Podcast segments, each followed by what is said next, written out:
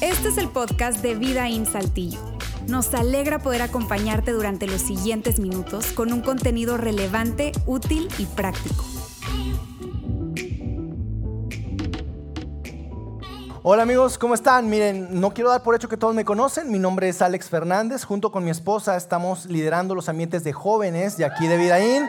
Este, ahí están, ¿verdad? Eh, y estamos muy contentos por poder eh, tener la oportunidad de hacerlo. Hoy quiero presentarte la tercera parte y cierre de nuestra serie La bendición, la bendición. Y es una serie que habla acerca de la relación entre padre e hijo.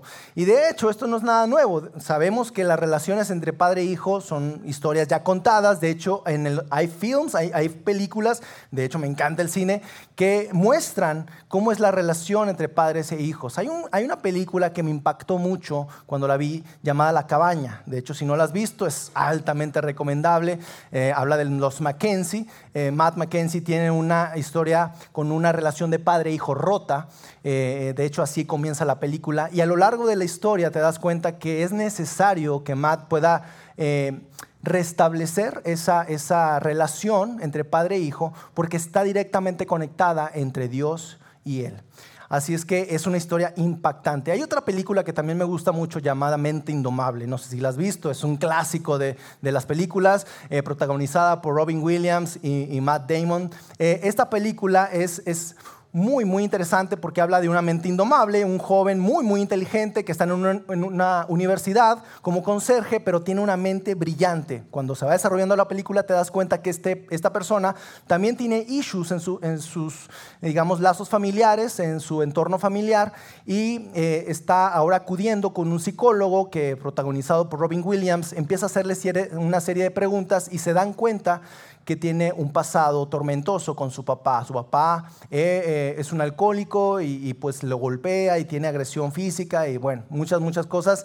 Y me, me gusta cómo hay una parte en la película que le dice el psicólogo a él, le dice, no es tu culpa, no es tu culpa. Solamente quiero que sepas que lo que te pasó en tu niñez eso, ese maltrato no fue tu culpa. Ahí el personaje de Matt Damon se quiebra y abraza a, al psicólogo y pues bueno, empieza a restaurarse. Esa es una gran, gran película. Yo no sabía que también Elton John, Elton John es uno de los grandes músicos, él tiene un, un pasado también similar en donde su papá no lo aprueba, su papá es distante, su papá no aprueba nada de lo que Elton hacía en su niñez y tiene una relación rota con su padre y él buscando aprobación empieza a estudiar música y empieza a convertirse en uno de los grandes artistas que hoy conocemos como Elton John.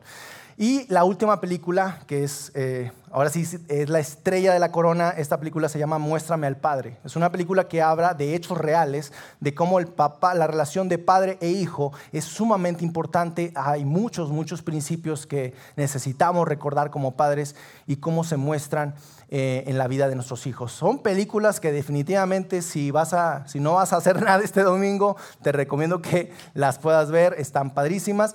A lo que voy es que esto, este tema de padres e hijos y la relación entre ellos no es un tema eh, nuevo, es un tema que ya sabemos que tiene un gran impacto en la vida de, nuestros, de nuestros hijos y hoy tratamos ese tema. Es muy, muy relevante tratar ese tipo de temas. Ahora, esta es la tercera parte de la serie, la bendición. Las primeras dos, si por alguna razón te perdiste, no, no estuviste aquí, las primeras dos están ya en podcast, en Spotify, para que tú las puedas escuchar. En estas dos eh, entregas, ¿verdad?, de la serie, hemos dado varias, varias declaraciones. De hecho, una de ellas es del gran experto terapéutico familiar John Trent, que por más de 30 años él vio un, patrón de cómo las personas tenían relaciones eh, digamos, eh, rotas con sus padres y cómo afectaba eso. Y dice el especialista John Trent, dice, sin importar tu edad, la aprobación de tus padres afecta cómo te percibes a ti mismo. Y tu habilidad de transferir esa aprobación a tus hijos, tu pareja y tus amigos. Esa es una declaración de un experto. Y sigue diciendo, dice, esto es esencial para tu autoestima y bienestar emocional. Después, eh, el, domingo pasado, nuestro amigo Alejandro Mendoza nos hizo otra declaración diciéndonos, la bendición es un momento en el presente que le da forma a un momento en el futuro. Es decir, que la bendición que hoy estamos arrojando a nuestros hijos, la bendición, esas palabras de afirmación que le estamos dando a nuestros hijos, lo están formando para una prueba, para algo en el futuro. Me llama la atención cómo sigue eh, eh, esto de, los padres a los hijos también en un libro bíblico llamado Proverbios. Es un libro muy, muy padre que escribe un gran hombre sabio llamado Salomón. Y él escribe algo como esto. Dice, dirige a tus hijos por el camino correcto. Y cuando sean mayores, no lo abandonarán. Es otra vez más el padre dirigiendo a sus hijos por el camino correcto. Y me, llama mucho la atención cómo los especialistas de hoy en día lo saben.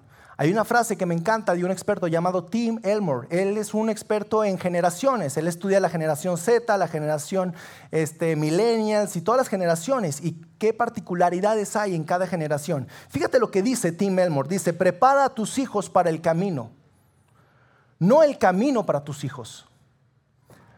Porque si tú intentas preparar el camino para, para, tus hijos, te vas a frustrar. Eso es imposible. Están viviendo ya en un entorno que tú no puedes controlar. Más bien, prepara a tus hijos para ese camino. Es decir, la bendición de hoy te equipa para la prueba del futuro. Y ya de manera gráfica, de manera práctica, yo traje una mochila, porque si tú y yo estamos hablando de equipar a nuestros hijos, es como si literal estuviéramos equipando la mochila de nuestros hijos, tus hijos y los míos. Es más, nosotros tenemos mochilas, todos tenemos mochilas, que han sido equipadas a lo largo del tiempo. ¿Con qué? Con la bendición o con la desaprobación. La pregunta realmente cuando hablamos de, de equipar a nuestros hijos es, cuando tus hijos pasen por una prueba, una temporada de pruebas, ¿qué palabras quieres que recuerden? ¿Qué palabras quieres que recuerden tus hijos cuando estén pasando una temporada de pruebas? ¿Quieres que tus hijos tal vez recuerden algo como, estoy decepcionado de ti, hijo, estoy decepcionado de ti? Y palabras como esas perforan el corazón de tus hijos. Y que cuando ellos se encuentren en una situación en el futuro, ellos buscando qué hay dentro de su mochila pueden sacar esto y sentirse aún peor. Y esa prueba puede llegar inclusive a totalmente desviar su propósito, sus metas. O tal vez si tú y yo equipamos a nuestros hijos con algo mejor, algo como, como te amo, te amo. Y el amor incondicional de un padre que el hijo ha encontrado en su mochila y que esto le ayude a ir sobrepasando las pruebas en el futuro.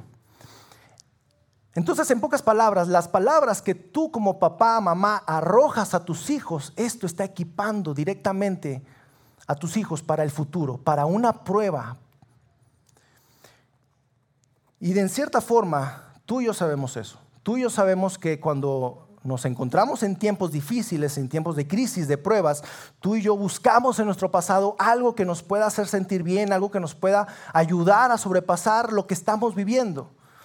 La pregunta es, ¿qué van a pensar tus hijos? ¿Qué les has dicho? ¿Con qué los has equipado? Y también reconocemos que la cosecha, que, cosechamos la, bendición, los beneficios de la bendición en tiempos de prueba. Precisamente, ahí es en donde nosotros los cosechamos. Ahora, permíteme traspasarme a la historia que hemos estado contando a lo largo de los dos primeros capítulos de esta serie, la historia de Jesús. Jesús se encuentra en este momento con Juan el Bautista y Juan el Bautista está a punto de sacarlo de las aguas porque lo está bautizando. Jesús el Bautista a sacarlo de las aguas, ve Jesús cómo se abre el cielo y está Dios Padre diciéndole, eh, aquí estoy, tú eres mi Hijo amado y en ti tengo complacencia. Aquí está tu equipaje para la mochila, Jesús. Aquí está lo que yo como Dios Padre, como tu Padre, te quiero decir y te quiero equipar con esto. Tú eres mi Hijo amado en ti tengo complacencia. Y después de eso, sucede algo diferente, porque cuando nosotros leemos la Biblia creemos que está todo como, no sé, desconectado en ocasiones, porque pasamos del versículo 3 al versículo 4 y está medio compuso, pero cuando Mateo, en este caso el biógrafo de Jesús, escribe su, su biografía, no la está escribiendo como capítulo 2. Mateo, no, no, no, o sea, no había capítulos ni versículos, él simplemente escribía la historia. A hoy en día ya conocemos la Biblia como tal, que está separada por capítulos y versículos. Pero cuando tú y yo vemos esta historia de Jesús siendo bautizado, tú sabes o recuerdas qué es lo que viene después de eso. Te lo voy a leer. Viene después en Mateo 4.1. Dice, luego el Espíritu llevó a Jesús al desierto. ¿Qué? Llevó a Jesús al desierto para ser tentado por el diablo. Venía del momento más cúspide de su vida. Jesús eh, recibiendo la bendición de su Padre y luego lo lleva al desierto. Y tú y yo como padres sabemos que el desierto es útil en ocasiones para nuestros hijos, porque el desierto forja carácter. El desierto ayuda a nuestros hijos a poder tener un carácter que resista la prueba, que resista, porque este camino es duro, ¿cierto? Este camino, esta vida es difícil, no siempre es fácil. Así es que el desierto es necesario. Y justo en el desierto es cuando llega este nuevo personaje de la historia, el diablo. Yo sé que no hablamos mucho acerca de este personaje, pero no es ese, ¿verdad? No es ese que aparece ahí en pantallas, ¿verdad? Poniendo un botón rojo para que alguien se caiga, ¿no? No, no es ese. Pero sabemos que el diablo es astuto, sabemos que el diablo es muy astuto y no se presenta tal vez con ese tridente y esos cuernos de, una manera muy gráfica, no, no se presenta así. Fíjate cómo es lo que eh, el enemigo hace, porque el enemigo tienta a Jesús. Dice, después de ayunar 40 días y 40 noches, Jesús tuvo hambre. Jesús se encuentra en ayuno 40 días y 40 noches. Después de eso tuvo hambre. Fíjate cómo el diablo no lo tienta al día 20, no lo tienta al día 30. Dice, no, no, no, espera, todavía no tiene hambre. Hasta que tenga hambre, ahí yo me apareceré. Y hasta que tuvo Jesús hambre, se aparece el diablo y empieza a hablar con Jesús. Y cuando el diablo se aparece, es como ese chico cool, porque no se aparece, tú sabes, como, como el diablo, es ese chico cool que, que habla contigo y que te susurra al oído. Y fíjate cómo dice, dice ahora el diablo, este chico cool, ¿verdad? Este, y le dice, el tentador se acercó y le propuso, si eres el Hijo de Dios, si eres el Hijo de Dios, y no sé si tú ves esto igual que yo, pero esto es, esto es como decir, ¿realmente? ¿Realmente eres el Hijo de Dios? O sea, yo sé, yo sé que escuchaste eso, que se abrió el cielo y todo eso, pero ¿realmente te crees el Hijo de Dios? Y el diablo está tentando directamente la identidad de Jesús. Le está cuestionando, le está poniendo una duda, algo. ¿Realmente eres tú el Hijo de Dios?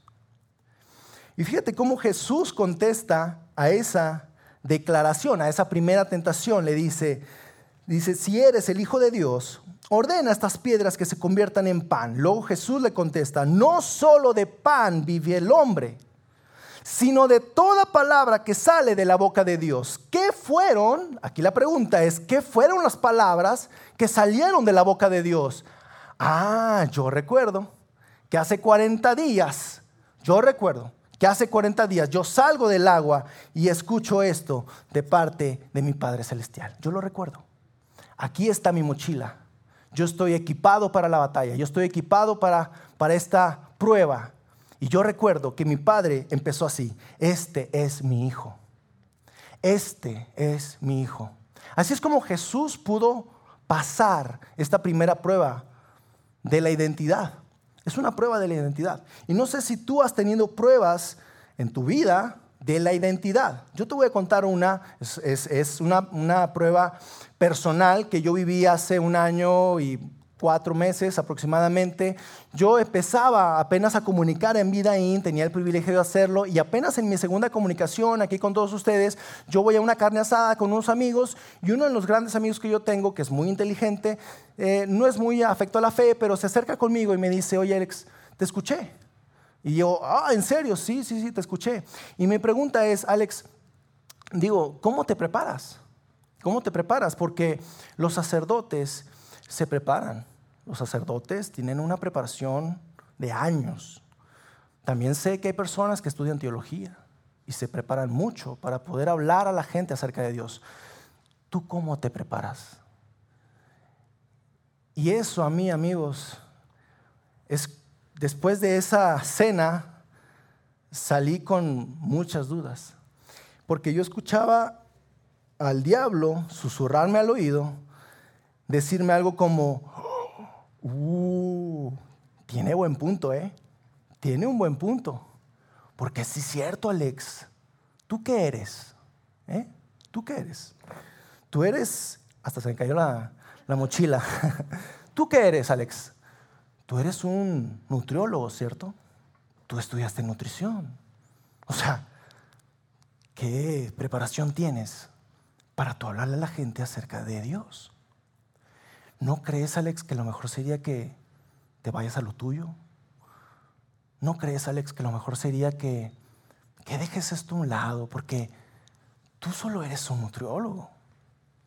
Tú no eres un pastor, tú no eres un sacerdote, no has tenido preparación, estudios.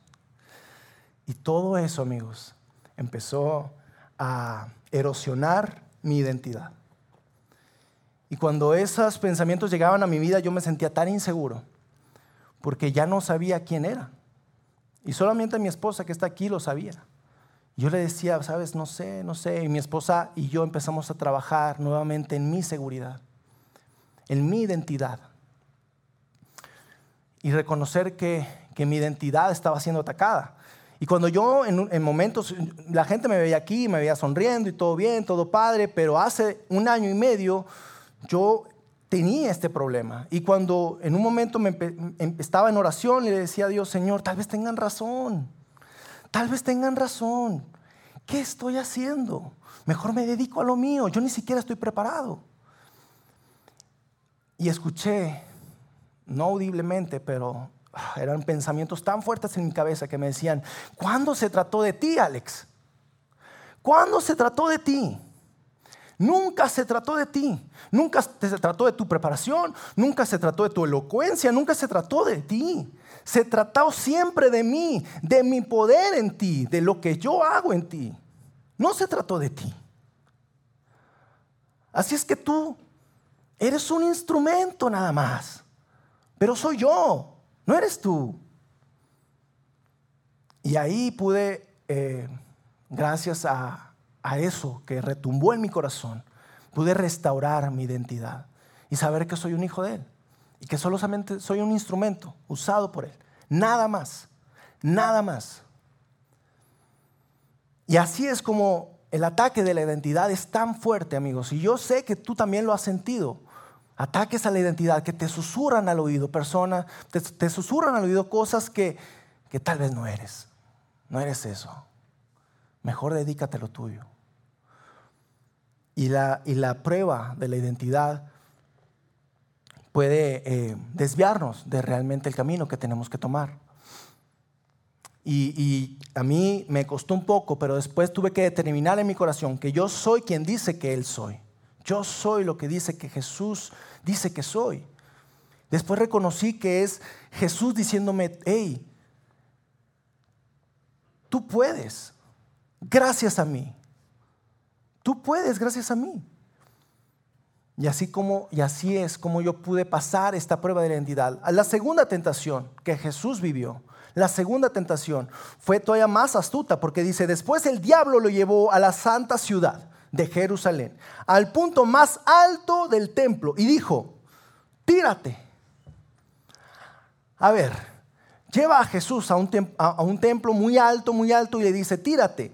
Y cuando te tires, dice, y, las escrituras dicen, aquí tenemos al mismo diablo citando las escrituras, y dice, y las escrituras dicen, Él ordenará a sus ángeles a que te protejan y te sostendrá con sus manos para que ni siquiera te lastimes. Así es que no hay problema. Confías en Él, ¿verdad? A ver, Jesús, confías en Él, ¿verdad? Y es una voz susurrando al oído de Jesús. Y yo creo que a propósito Satanás pone ahí lastimar pie, piedra, porque él sabía que dentro de tres años lo iban a lastimar, y no solamente un pie, Le van a perforar los pies con clavos. Y la cruz iba a ser su destino. Entonces es como el diablo conversando con Jesús y diciéndole, ¿en serio? ¿En serio? Si tú te tiras aquí, tú tienes la seguridad de que Dios te salvará. ¿Te sientes seguro? Y si no te sientes seguro, la pregunta es, ¿te sientes amado entonces? ¿Dios te ama? Porque si entonces no tienes seguridad, ¿por qué Dios te amaría? Y esa es la tentación de la, de la seguridad y el amor. Y para que Dios, para que Jesús haya sobrepasado esa tentación, nuevamente tuvo que recurrir a las palabras de su Padre Celestial. Este es mi Hijo amado. Este es mi Hijo amado. Y Jesús dice, yo recuerdo hace 40 días lo que mi Padre Celestial me dijo, yo soy amado, yo soy amado y como Dios me ama, yo estoy seguro con Él. Yo estoy seguro con Él. Así es que diablo, y le dice, diablo, ve, las escrituras también dicen, ¿cómo refuta? Y las escrituras también dicen, no pondrás a prueba al Señor tu Dios. Así es que esto no va a funcionar conmigo. Ese, ese, esa tentación de la seguridad, que en el fondo está el amor de Dios, esto no va, no va a funcionar conmigo porque yo estoy seguro de lo que escuché. Yo lo que escuché fue que Dios me ama. Yo soy su hijo amado. Y así fue como Jesús pasó a esta segunda tentación. Yo soy su hijo amado. Y esta, esta tentación de la seguridad, yo la he vivido. Te cuento, hace aproximadamente unos siete años yo trabajaba para otra empresa. Eh, esta empresa era, eh, era canadiense, estaba súper bien, mi padre y todo. Mi jefe venía cada, una vez cada mes y eh, él me invitaba siempre a desayunar para poder empezar a trabajar y me invitaba siempre machacado con salsa. No sé por qué, pero machacado con salsa era, estaba buenísimo, claro, yo no me quejaba. Entonces yo llego con él, ya listo para trabajar, listo para el machacado con salsa y me reciben dos abogados me reciben dos abogados y me dan una carta de renuncia. A tres meses de que naciera mi hijo, Leonardo. Dime si no me sentí inseguro en ese momento. Y yo volteé, yo ya, ya servía para Dios y todo, y enrolado. Y yo volteaba hacia arriba y le decía, Señor, ¿qué onda? ¿Qué pasó? Yo me sentía seguro. Van a ser mi hijo en tres, en tres meses, nace mi hijo. E, el seguro de gastos médicos mayores de mi trabajo iba a pagar eso. Y ahora ya no lo tengo. ¿Qué pasó? ¿Me amas? Pero si me amas entonces, ¿qué pasó? Y todo eso venía a mi mente en ese momento.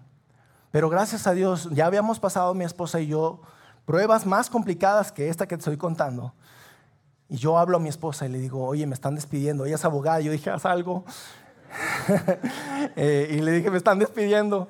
Me dijo mi esposa, tranquilo, todo va a estar bien. ¿Te acuerdas lo que pasamos hace un par de meses? Sí, así. Así como ese Dios que nos ayudó en medio de esa prueba. Es el mismo Dios ahora. Es el mismo. Todo va a estar bien. Y entendí nuevamente que Dios me ama. Dios me ama. Tal vez no lo estoy viendo. Tal vez ahorita no lo estoy viendo. Tal vez en este preciso momento está, está nublado.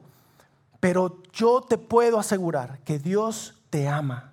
Dios te ama. Así fue como Jesús pasó la segunda tentación. Dios lo ama.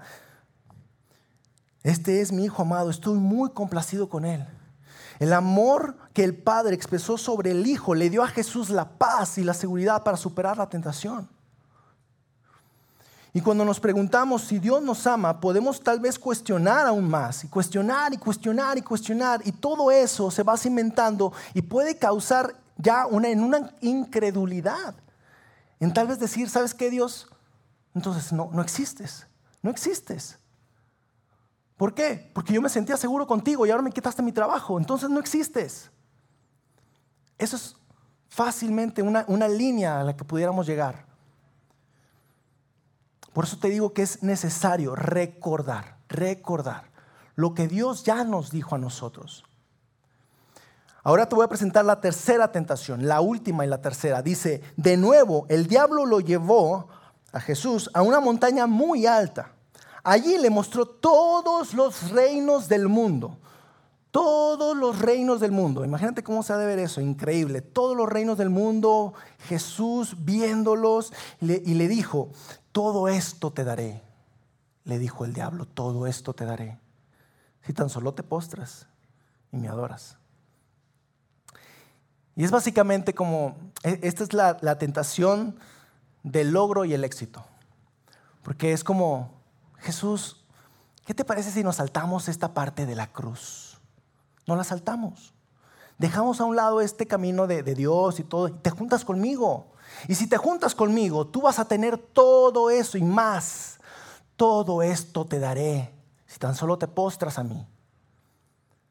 Y es Jesús siendo tentado. Y tú y yo nos hemos sentido tentados en esta parte de los logros, del éxito y los logros.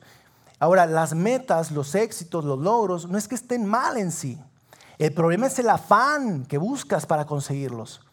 Ese afán constantemente, constantemente, necesito un título universitario, necesito un título universitario, ya conseguí el título universitario, ahora necesito un trabajo, ahora necesito ser gerente, ahora necesito esto. Todo eso te va perdiendo el enfoque, se, se va perdiendo el enfoque de lo verdaderamente importante. Lo verdaderamente importante. El éxito y los logros no están mal. El problema es que en el camino te vayas perdiendo. Que en el camino vayas perdiendo lo verdaderamente importante. Por eso es que tú y yo necesitamos nuevamente recordar que la tentación del éxito y los logros, dentro de esa tentación, en el fondo de esa tentación, es una persona diciendo, yo tengo valor por lo que soy, por lo que tengo. Yo tengo valor por tener un título universitario. Yo tengo valor por ser un doctor. Yo tengo valor porque ahora tengo una posición gerencial. Yo tengo valor. Cuando eso es totalmente mentira. Y para que Jesús haya superado esa tentación, nuevamente recurrió a las palabras de su Padre. Tú eres mi Hijo amado. En ti yo tengo complacencia. Estoy complacido contigo. Estoy complacido contigo. No importa lo que has logrado, no importa lo que no has logrado, no importa tus éxitos, tus logros. De verdad, eso a Dios no le importa. El amor de Él está incondicional. Es incondicional. No necesitas cosas más para que Dios te ame más. No necesitas de eso. Dios te ama. No puedes hacer más ni menos para que Dios te ame más o menos. No, Dios te ama. Así tal cual.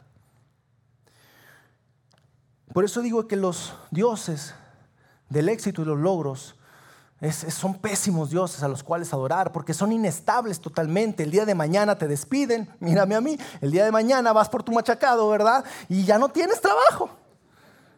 Ya no tienes trabajo. dejaste de ser ese gerente general. Dejaste de serlo. ¿Y ahora qué?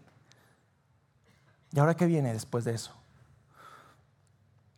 Por eso es que creo que tú y yo, papás que están aquí, papás que están aquí, necesitamos decirles a nuestros hijos, te amaré siempre y para siempre sin importar qué. Te amaré siempre y para siempre sin importar qué. Porque esto quiere decir, hijo, no necesitas hacer más ni menos para que yo te ame. Tú eres amado por mí por el simple hecho de ser mi sangre, por el simple hecho de ser mi hijo. Tú eres amado. Papá, pero esto, el otro. A veces ponemos demasiado peso en nuestros hijos, demasiada carga en nuestros hijos y ellos interpretan que eso les va a dar una mayor un mayor amor de parte de sus padres, cuando no debería de ser así. Es un amor incondicional. Hijo, hija, yo te amo sin importar qué. Por eso es que terminando esta serie, nosotros hemos dicho algo parecido a esto. Deja de esforzarte por la bendición terrenal. Dejémonos de esforzarnos por esa bendición terrenal, porque ya tenemos una bendición celestial. Ya tenemos una bendición celestial. Y tal vez tú, papá, que estás aquí, digas, es que Alex, yo jamás tuve esa bendición de parte de mi padre. Mi padre fue hostil, mi padre fue frío. Y yo lo entiendo, pero ahora ya no estás viviendo bajo esa bendición terrenal. Ahora tú estás viviendo bajo una bendición celestial, que es esta. Tú ya tienes esta bendición. La pregunta es, ¿cómo vas a vivir ahora? ¿Cómo vas a hacerle para transferir esta bendición a tus hijos? Y te habíamos mostrado tres movimientos para hacerlo. Y el tercero era hablarle directamente a ellos. Hablarle directamente a ellos. Hijo, tú eres un hijo amado. Eres un hijo amado, sin importar qué. Yo te amo. Así es que, de manera práctica, amigos, yo quiero mostrarte, ya estoy finalizando, las tres, recapitulando las tres tentaciones. Porque esas tentaciones van a llegar a tu vida. Y si tú no tienes una mochila equipada, van a llegar a tu vida y tú tienes que tener esta, al menos esta, amigos, en tu mochila. Tienes que tener esta en tu mochila, porque van a llegar pruebas, desempleo, enfermedad, divorcio, te cortó la novia, algo, pero van a llegar pruebas. Y tú tienes que tener la seguridad de que tu mochila está bien equipada. La primera tentación, recuerden, es si eres, si eres, y estaba directamente tu identidad, si eres. Y tú puedes decir, sí, efectivamente, yo soy hijo de Dios. Yo soy hijo de Dios. Yo soy hijo de Dios. Yo sé dónde está mi identidad. No está mi identidad en un título universitario, no está mi identidad en un puesto gerencial, no está mi identidad en otra cosa. Yo soy un hijo de Dios. Yo sé quién soy. La segunda tentación es si Dios te ama. Y sí, amigos, Dios nos ama. Porque de tal manera amó Dios al mundo que ha dado a su único hijo, fíjate, a su único hijo, para que todo que en aquel crea no se pierda y tenga vida eterna. Dios te ama a ti y a mí. Puedes estar seguro de eso. Aunque no lo veamos, aunque tu situación tal vez parezca lo contrario, pero tienes que confiar en que Dios te ama. Ya no terminé la historia, pero después de que me despidieron, pasaron tres meses y nació mi hijo. Cuando nació mi hijo me estaban contratando de otra empresa mucho más grande, con mejores prestaciones y mejor sueldo. Yo ahorita puedo contar esa historia. En ese momento yo me estaba rompiendo a pedazos, pero después digo, wow, ¿cómo le haces? Es increíble. Tú sabías lo que venía. Sabías que no solamente venía Leonardo, mi hijo, en puerta, venía también Ariana. Tú necesitabas llevarme a otro lugar donde tuviera mejores eh, eh, oportunidades, prestaciones. ¿Cómo lo sabías? Es increíble. Así es que somos hijos amados. El tercera tentación, prueba tu valor. Y nosotros no tenemos que probar ni más ni menos para que nuestro Dios nos ame. Tú y yo somos amados, tú y yo somos valiosos, porque tenemos que recordar en nuestra mochila que somos hijos complacidos. Él se complace con nosotros. Él se complace con nosotros. Así, como, así fue como Jesús superó la tercera tentación. ¿De verdad? ¿De verdad? Dios se complace conmigo. Así es que, de manera práctica, ya estamos terminando la serie de manera práctica, papás que están acá y que tienen todavía la oportunidad de tener a sus hijos en sus recámaras, en sus cuartos, aunque tengan, tú sabes, olores fétidos ahí de queso, ah, las patas todas peludas, aunque sea eso, sí, pero los tienes en casa. Tú tienes la oportunidad, y lo voy a decir así, la responsabilidad, padres, de bendecir a sus hijos. En la noche, Tú puedes estar a un lado de ellos y decirles, hijo, quiero decirte algo, eres mi hijo amado. Eres mi hijo amado. Y estoy muy complacido contigo. Sin importar qué. Te amo. Por el simple hecho de que eres mi hijo. No tienes que hacer más. No puedes hacer menos. Para que mi amor cambie. Tú eres mi hijo. Ay, papá, ya sé. No, no, no, no. De verdad. Quiero que lo sepas te amo, te amo. Y para aquellas personas que ya eh, sus hijos volaron, están ahora viviendo en otra etapa de vida, recuerden eso en sus vidas, pongan eso en su mochila, porque las, las pruebas seguirán llegando, las pruebas seguirán viniendo, no estamos exentos de eso. Recordemos que Dios nos ama y que somos hijos complacidos. Oramos. Señor, te damos gracias, Dios. Gracias por recordarnos realmente, Dios, la bendición que has, que has hablado a nuestras vidas, la bendición de que somos tus hijos, que somos amados. Señor, permítenos recordarla, Dios, porque te voy a ser sincero, Dios, se nos olvida. Se nos olvida en ocasiones que, que tú nos amas. Sobre todo se nos olvida cuando llega la tentación, cuando llegan las pruebas, se nos olvida cuando el camino se pone duro. Se nos olvida, Dios, cuando la enfermedad llega a nuestras vidas. Se nos olvida, Señor, cuando el desempleo llega. Se nos olvida, Dios. Se nos olvida. Pero hoy, haznos recordar que somos hijos amados tuyos y que en ti tenemos complacencia y que tú te complaces con nosotros.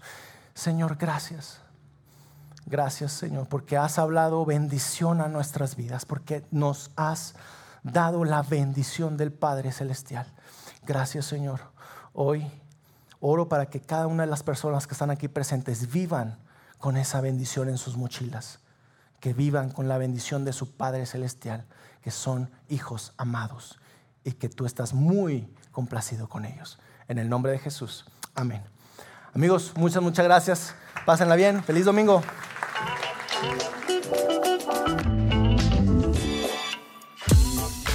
Conectado a los contenidos de Vida en Saltillo a través de nuestro sitio web y de las redes sociales.